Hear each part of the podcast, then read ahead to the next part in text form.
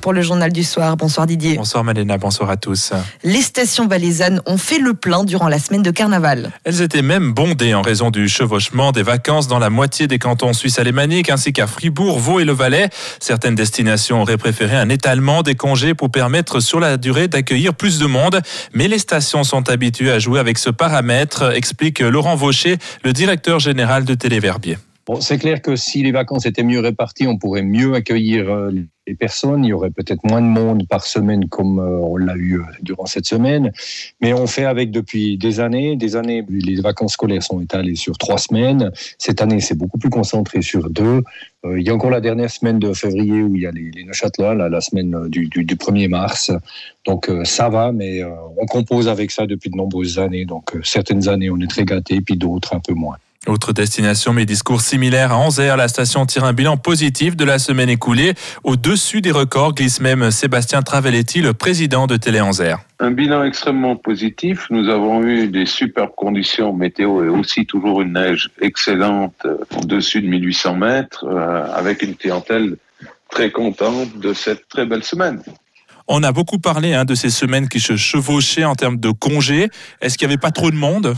Non, je pense que, sans être méchant, les médias ont fait une compte publicité euh, là autour, tout en sachant que pendant les fêtes de Noël, ben, tous les cantons sont en vacances en même temps et personne n'en parle. Les domaines skiables sont capables d'accueillir ces personnes-là et ce qu'on a remarqué, c'est que peut-être la fréquentation aurait été encore nettement meilleure, je dirais, sans cette polémique. Et si les chiffres de fréquentation affichent des niveaux records, le nombre d'interventions des secours est aussi conséquent. 830 engagements, majoritairement sur les pistes de ski pour des traumatismes. Le faible enneigement amène plus d'accidents sur les pistes, mais moins d'interventions pour des avalanches. Alexandre Briguet, chef du service opérationnel à l'OCVS, l'organisation cantonale valaisanne des secours. Oui, on se dit chaque année en fait cette, euh, cette petite réflexion. Euh, il y a forcément un lien avec le faible enneigement, la forte influence, mais on s'y attend chaque année. Je veux dire que cette année, ça s'est passé euh, dans, dans la norme.